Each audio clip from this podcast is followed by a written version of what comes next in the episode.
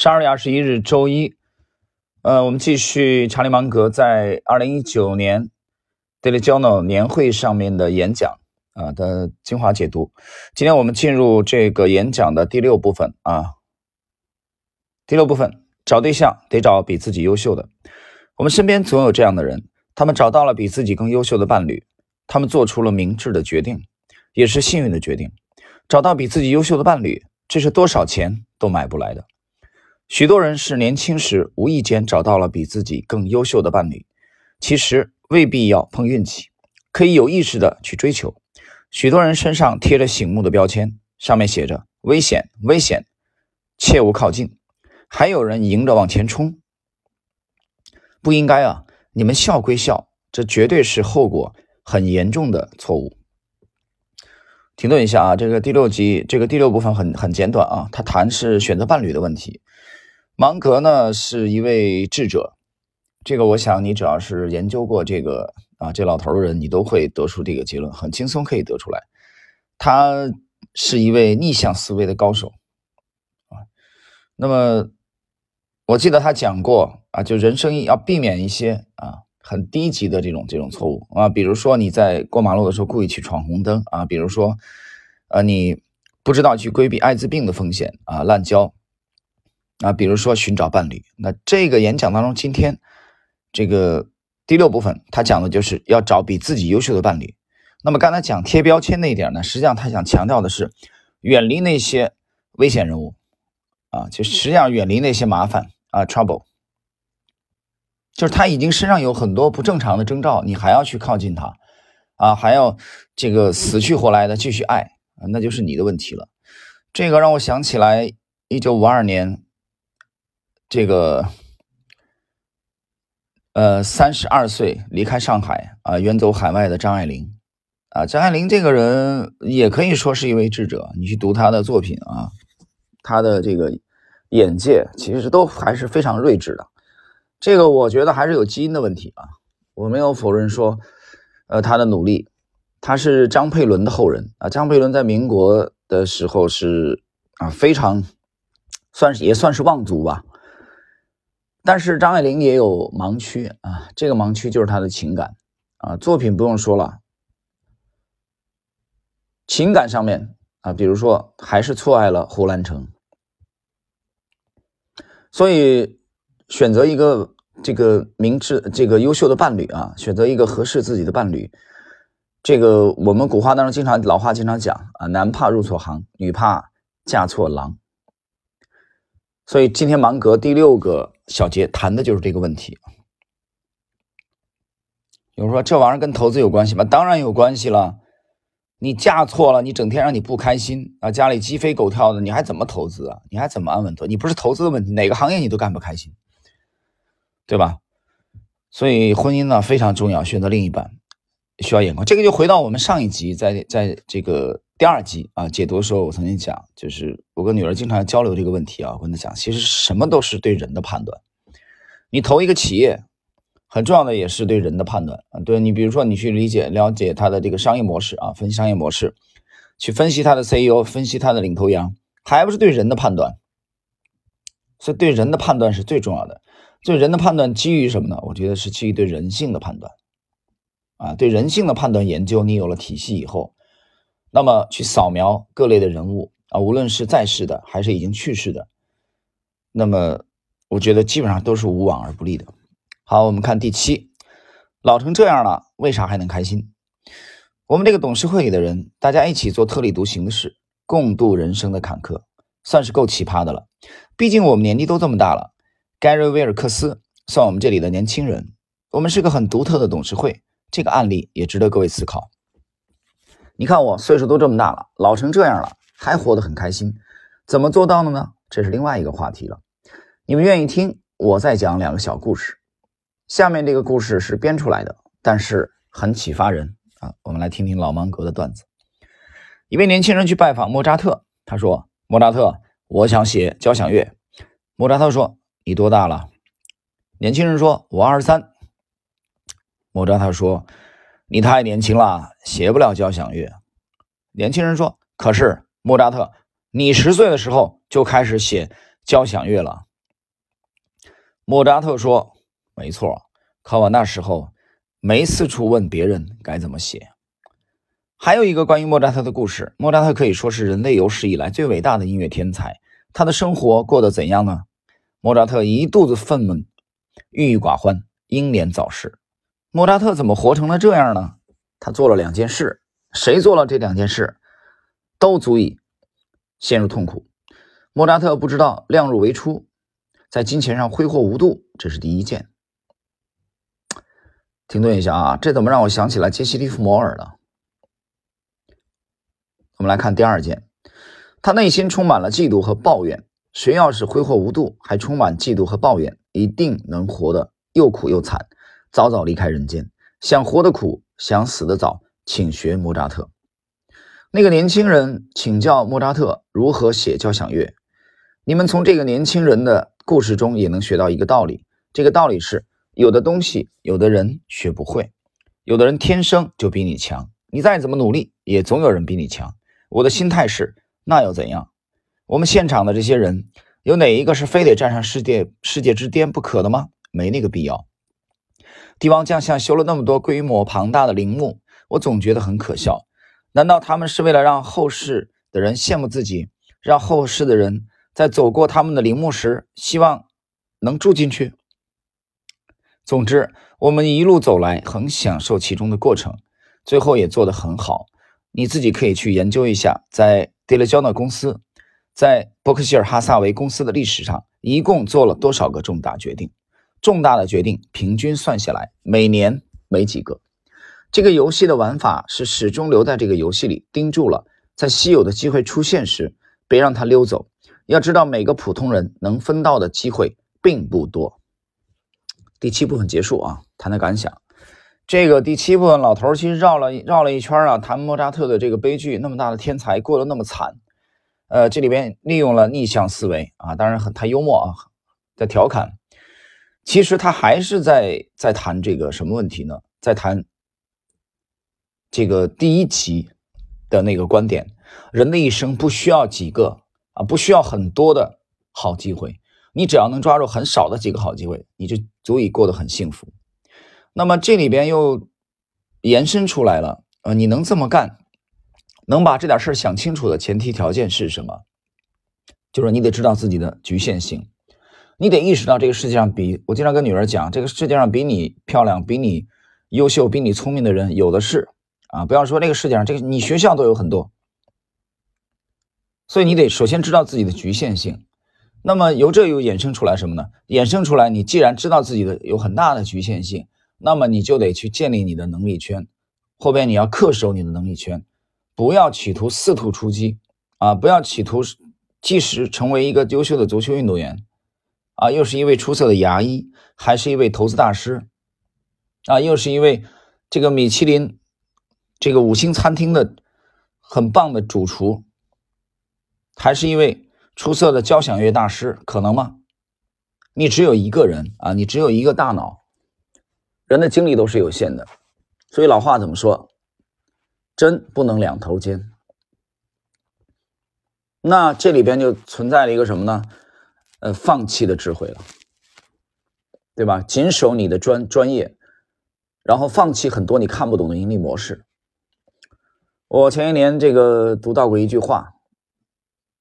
啊，能忍住，忍住什么呢？忍住诸多的利润啊，诸多的这些牛股疯涨的股票从你眼前飞驰而过而不动心，紧紧恪守自己的盈利模式，这是高手的一种表现形式。要知道你的能力圈啊，老头儿这个第七段演讲的时候啊，通过这个小段子来谈的是还是这个问题。好，我们来看第八。如何低成本的从错误中爬出来？赚钱的秘诀是节约支出，生活简朴。沃伦和我，我们年轻没钱的时候，我们都是省着花钱，把钱攒下来投资，坚持一辈子，最后很富足。这道理谁都能懂。生活中需要解决的另一个问题是，怎么才能不付出过高的代价，从错误中爬出来？从错误中爬出来，我们做到了。伯克希尔哈萨维，他最开始的生意是什么？穷途末路的百货商店，穷途末路的新英格兰纺织公司，穷途末路的印花票公司。伯克希尔哈撒韦是从这些烂生意里爬出来的。好在我们买的非常便宜，虽然一手烂牌，我们还是打得很好。最后，伯克希尔哈撒韦能取得成功，是因为我们换了一条路，改成买好生意。我们能成功，不是因为我们善于解决难题，而是因为我们善于远离难题。我们只是找简单的事情做。d a i l y j o u r n a 公司，我们刚买的时候，它的生意很好做。现在 d a i l y j o u r n a 做的软件生意很难做。公司的老同事都还健在，在种种机缘巧合下，新的软件生意做的还可以。这生意有潜力，我们也愿意做下去。报纸已经走向衰落，有好几家报纸能像 d a i l y j o u r n a 一样，账面上躺着数亿美元的股票。还经营着有前途的新生意，我们是最后的墨西干人。呃，这一节啊，老芒格讲的意思是怎怎么样？这个不要付出过高的代价，从错误中爬出来。其实每个人都会犯错误啊，从错误中，他其实讲的很隐晦，那么很含蓄啊。伯克希尔哈萨维他们买了以后，呃，其实是个烂生意啊，是是是是一手烂牌，但是他们。换了一条路，改弦更张，改成了好生意，转型了，没有去陷在这个纺织当中啊。这个里边牵扯哈萨维的这个历史啊。然后我们不多谈，呃，接着进入了这篇演讲的最后部分啊，他的这个回答问题，我们来看一下有几个问题。第一个提问，股东会现场的提问，有一句金句啊，您有一句金句我特别喜欢，您说过。在招聘的时候，一个人智商一百三，但认为自己的智商一百二；另一个人智商一百五，但认为自己的智商一百七。您会选择前者，因为后者能把你搞死。听听芒格怎么回答。这说的不是埃隆·马斯克吗？我当然要选知道自己几斤几两的人，不选那些自不量力的人。我自己会这样选，但我也学到了生活中一个非常重要的道理。这个道理是和霍华德。阿曼森学的，他讲过这样一句话：千万别低估、高估自己的人，高估自己的自大狂，偶尔竟然能成大事。这是生活中让人很不爽的一部分。我已经学会适应了，自大狂偶尔能成为大赢家，但我不愿一群自大狂在我眼前晃来晃去。我选择谨慎的人。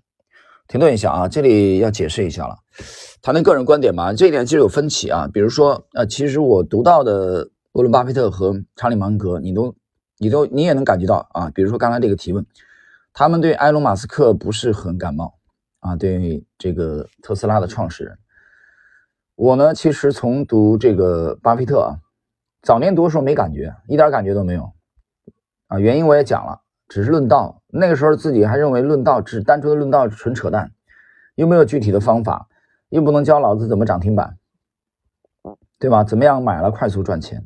所以这是年轻的时候读巴菲特的时候，但现在这个过了四十岁以后再重读巴菲特和芒格，那么尤其是在一零年的这个夏季之后啊，在杭州去买到了这个青春路购书中心买到了芒格的这个智慧箴言录之后，再仔细的去读芒格和巴菲特，呃，我觉得非常震撼。但是呢，我今天要讲，就是读到这个问题的时候，呃，我并不赞同他们所有的观点，或者说，我不会去盲从他们所有的都是真理，我没有这样认为。比如说，对马斯克啊，我持保留意见。我认为埃隆·马斯克是一位非常伟大的企业家。至于说他刚才芒哥讲到这个自大狂啊，怎么说呢？其实之前的节目我们曾经聊过这个问题。呃，我觉得本身允许质疑，允许多多样化，允许多种声音。就是创新的前提啊！如果多一些埃隆·马斯克这样的人，我觉得人类只会进步的更快。所以，关于对马斯克的评价啊，我持保留意见啊。两位大师的观点，我持保留意见。好，我们看，当然了，我要解释一下啊，就是我们从他的字里行间来来这个揣摩一下。老头不喜欢埃隆·马斯克，两个老头都不喜欢。嗯，我倒认为。最后那句话，芒格那句话可以给我们一定的启发。他说：“我选择谨慎的人。”我相信这俩这哥俩也不会喜欢杰西·利弗莫尔。啊，他们觉得利弗莫尔太高调、太张扬，不够谨慎。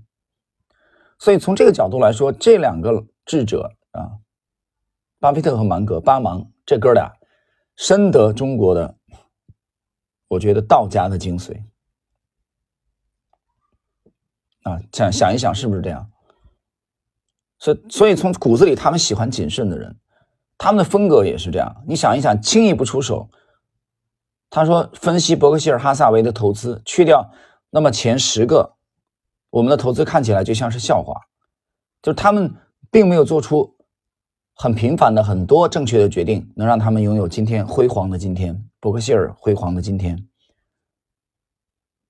所以，如果你跟他谈这个吉姆·西蒙斯啊，他们觉得也是扯淡。虽然西蒙斯的年化远远跑赢了他们，他们绝对接受不了。不用说，因为这哥俩都是极端的鄙视高频的，他们都从骨子里认同人一生的好机会、巨大的改变命运的机遇并不会经常出现，但是出现的时候，他们在此之前已经做出了几十年甚至半生一生的准备，他会全力的压上去，和当年的索罗斯狙击英镑一样的。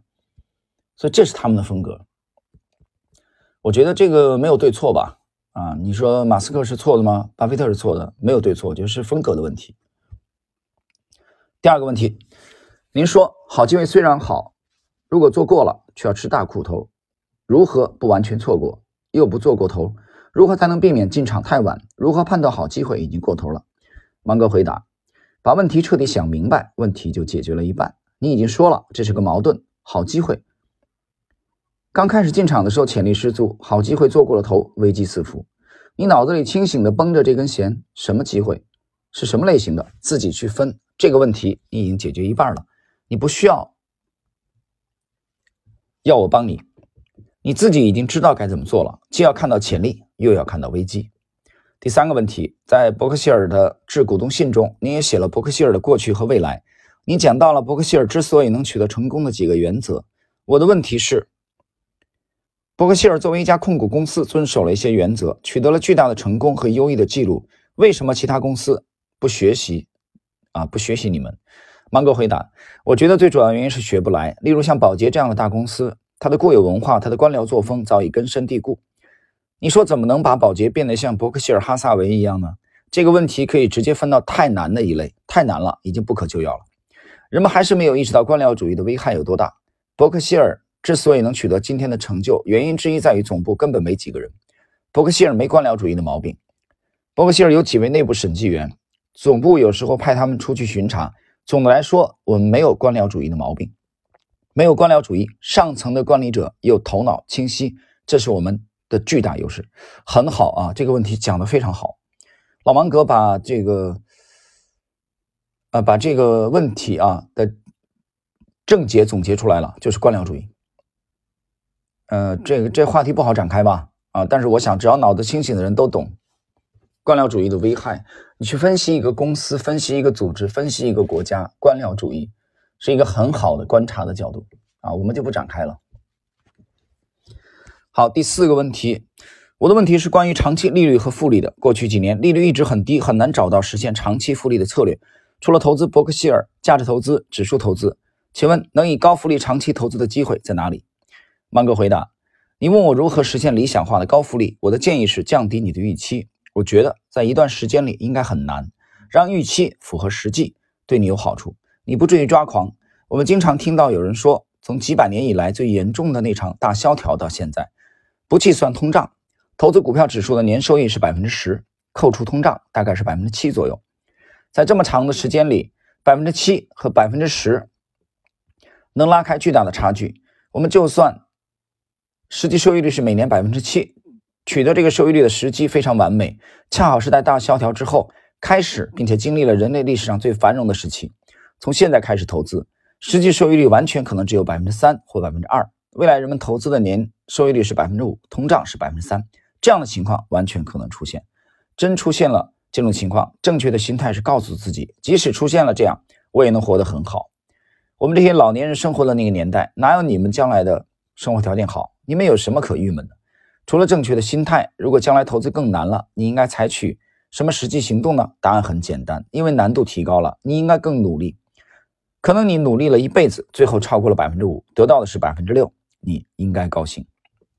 我刚才讲了啊，这哥俩其实早就得到了。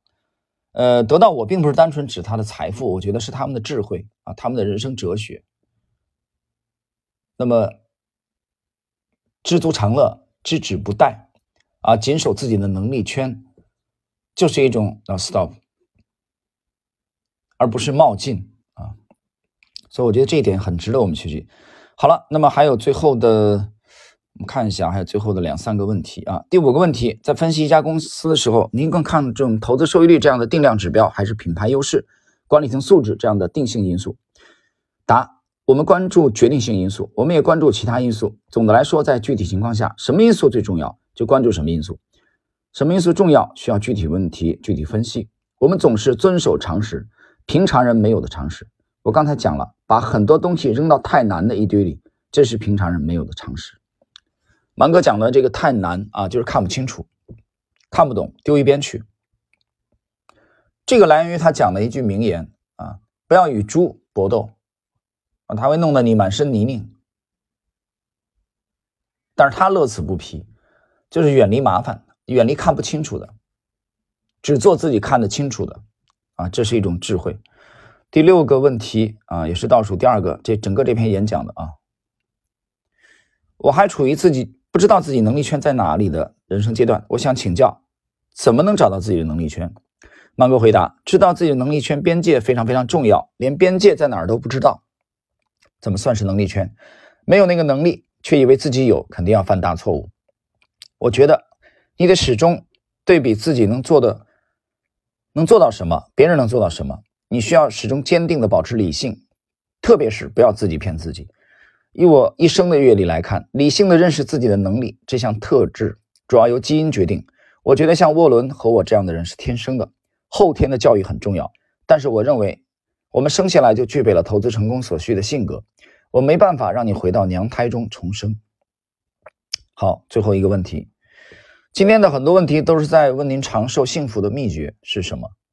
芒哥回答：这个很好回答，因为道理很简单，不嫉妒，不抱怨，不过度消费，面对什么困难都保持乐观的心态，交靠谱的人啊，交靠谱的朋友，做本分的事，都是些简单的道理，也都是些老掉牙的道理，做到了一生受益啊，非常好。我觉得其实这篇演讲啊，无论是回答问题还是。呃，一贯的是查理芒格睿智的风格，而且很幽默。最后的这个问题啊，最后说两句啊，结束这一集，也是整个这篇演讲的解读。老芒格讲的都是一些老掉牙的道理。我在第一集解读的时候曾经讲过啊，芒格一直这个坚持啊，做这个呃，遵守基本的道德准则啊，心安理得，心平气和。所以今天。他在这个回答问题还有演讲的这个今天的这个内容当中，大家大家也听到了啊，这种恪守能力圈，保持心平气和。不是你，你不是很多比我优秀的人，那你优秀好了呀，对不对？我只要不断的进取，不断的学习，我并不会去嫉妒啊，让自己的心理失衡。这个看起来好像很容易，其实并不容易做到啊，因为很多人在这个对比的过程中、比较过程中会自己抓狂，失去内心的。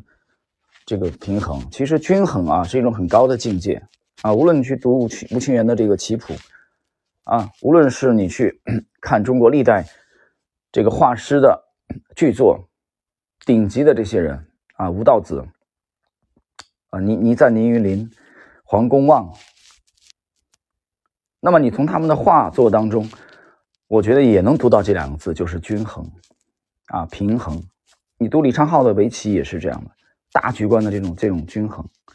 好了，朋友们，时间关系呢，我们今天的呃整个的这个系列查理芒格在二零一九年戴利焦诺年会上面的演讲的解读啊在第三集啊，也是最后一集的内容，就到这里，谢谢。